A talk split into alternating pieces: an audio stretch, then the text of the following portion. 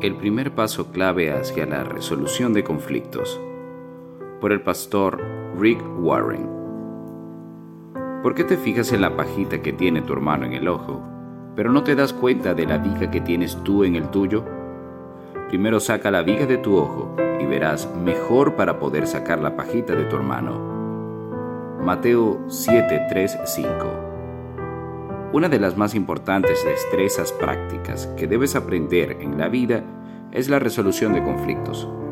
Si no lo haces, vas a tener una vida bien miserable, porque somos personas imperfectas y tenemos conflictos casi todos los días de nuestra vida.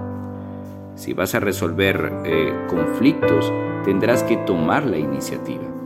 Eso significa que vas a tener que pedir la ayuda de Dios porque se requiere de valor para acercarse a alguien con quien estás en conflicto y decirle a esa persona que te quiere sentar con ella y arreglar la situación. Luego no vas a comenzar con lo que la otra persona ha hecho incorrectamente. No vas a comenzar con una lista de acusaciones o mostrando las formas en que tú has sido lastimado. Comienzas con lo que ha sido tu propia falta Puede que el conflicto sea 99.99% debido a fallas de la otra persona, pero tú siempre vas a encontrar algo que confesar.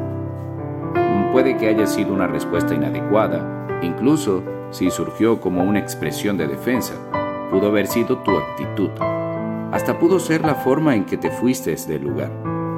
En tu vida hay debilidades que otros ven claramente, mientras tú no te has dado ni cuenta. Esos son tus puntos ciegos. Tienes debilidades de las que no tienes la menor idea. Por eso es que debes llegar a la resolución del conflicto con un corazón humilde y comenzar con tus propias faltas. Jesús dijo, ¿por qué te fijas en la pajita que tiene tu hermano en el ojo, pero no te das cuenta de la viga que tienes tú en el tuyo? Primero saca la viga de tu ojo y verás mejor para poder sacar la pajita de tu hermano. Mateo 7, 3, 5. Él está diciendo que debes confesar tu parte en el conflicto primero. ¿Cuál es la viga en tu ojo que te impide ver la situación con claridad? No empieces con la otra persona y las formas en que te ha lastimado hasta que hayas confesado tu parte en el conflicto. ¿Creaste el conflicto por ser insensible? ¿O fuiste hipersensible? ¿No mostraste compasión por la persona que estaba siendo lastimada? ¿Fuiste demasiado exigente? ¿Cuáles son tus puntos ciegos? Una vez que has detectado tus problemas y los confiesas, estarás listo para el siguiente paso en la resolución del conflicto. Reflexionemos sobre esto.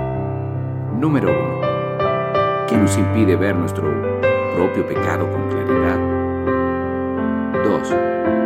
¿Cómo piensas que la otra persona resulta afectada cuando comienzas la resolución de un conflicto con confesión en vez de acusación. Y 3. ¿Cómo avanzarás para resolver los conflictos en tu vida? ¿Cómo tomarás la iniciativa?